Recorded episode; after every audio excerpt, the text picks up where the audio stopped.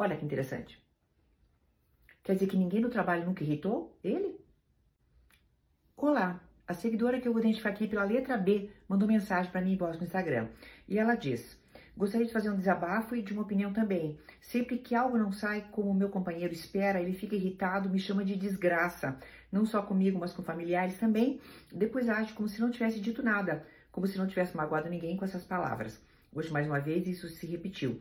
Ele pediu para mim comprar uma bebida para ele, porém eu não me atentei à marca que ele queria, pois quando cheguei em casa com a bebida, ele disse que não era aquela marca que ele queria, me chamou de desgraça, disse que por isso que não sairíamos mais, pois íamos levar nosso filho para sair e se fechou no quarto. Sou uma pessoa emotiva e por isso quando alguém me magoa, não consigo evitar de chorar. Não é a primeira vez que isso acontece. Ele xinga, ofende, depois vem puxar assunto como se nada tivesse acontecido. Será que ele tem algum distúrbio de personalidade? Com pessoas do trabalho ou da rua, ele aparenta ser um cara calmo, porém com a família ele age ao com pessoas do trabalho ou da rua, ele aparenta ser um cara calmo, porém com a família ele age ao contrário. Bem, querida, é, a gente fica procurando muitas vezes nome de distúrbio, nome de doença, e a, quem acaba ficando doente é o resto da família, certo? Vamos analisar uma coisa.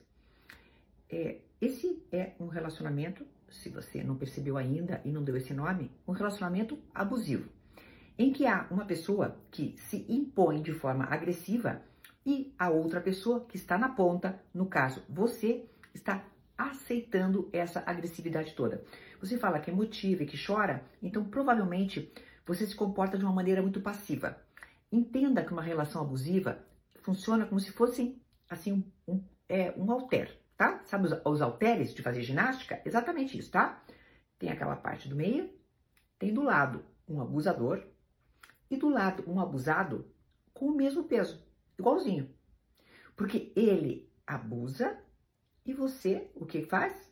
Aceita o abuso. Ah, por dentro não aceito, Maria, mas por fora aceita, tá? Então, quando ele fala que você é uma desgraça porque você não compra a bebida da marca que ele quis, aí ele cancela um passeio com seu filho, eu fico imaginando o que ele deve fazer com o seu filho. O que ele deve fazer com as outras pessoas. E veja bem, o lobo frontal, que é o centro de decisões e centro de raciocínio dele, é ó, perfeitinho.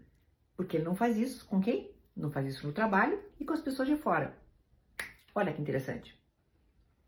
Quer dizer que ninguém no trabalho nunca irritou ele? Será que nenhuma pessoa de fora nunca fez uma coisa que ele não gostasse? Sabe o que ele faz? Ele percebe essa fissura, ele percebe esta fenda, ele percebe essa falha de posicionamento nas pessoas da família, que todo mundo fica assim com ele, né? E ó, é lá que ele entra, tá?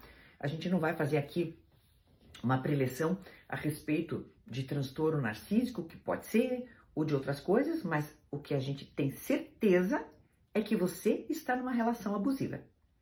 Se você não se posicionar, a tendência é piorar. Então, a tendência é você ser xingada, pode ser que você tenha violência dentro de casa, violência física também, violência patrimonial e a psicológica você já tem, porque você já treme quando alguma coisa acontece de errado. Querida, para deixar de fazer parte desta dinâmica, você vai ter que começar a responder e não deixá-lo abusar de você. É claro que há respostas que são muito eficazes, né? Como, por exemplo, deixar de viver ao lado de uma pessoa assim. Mas é uma decisão sua. Até uma próxima!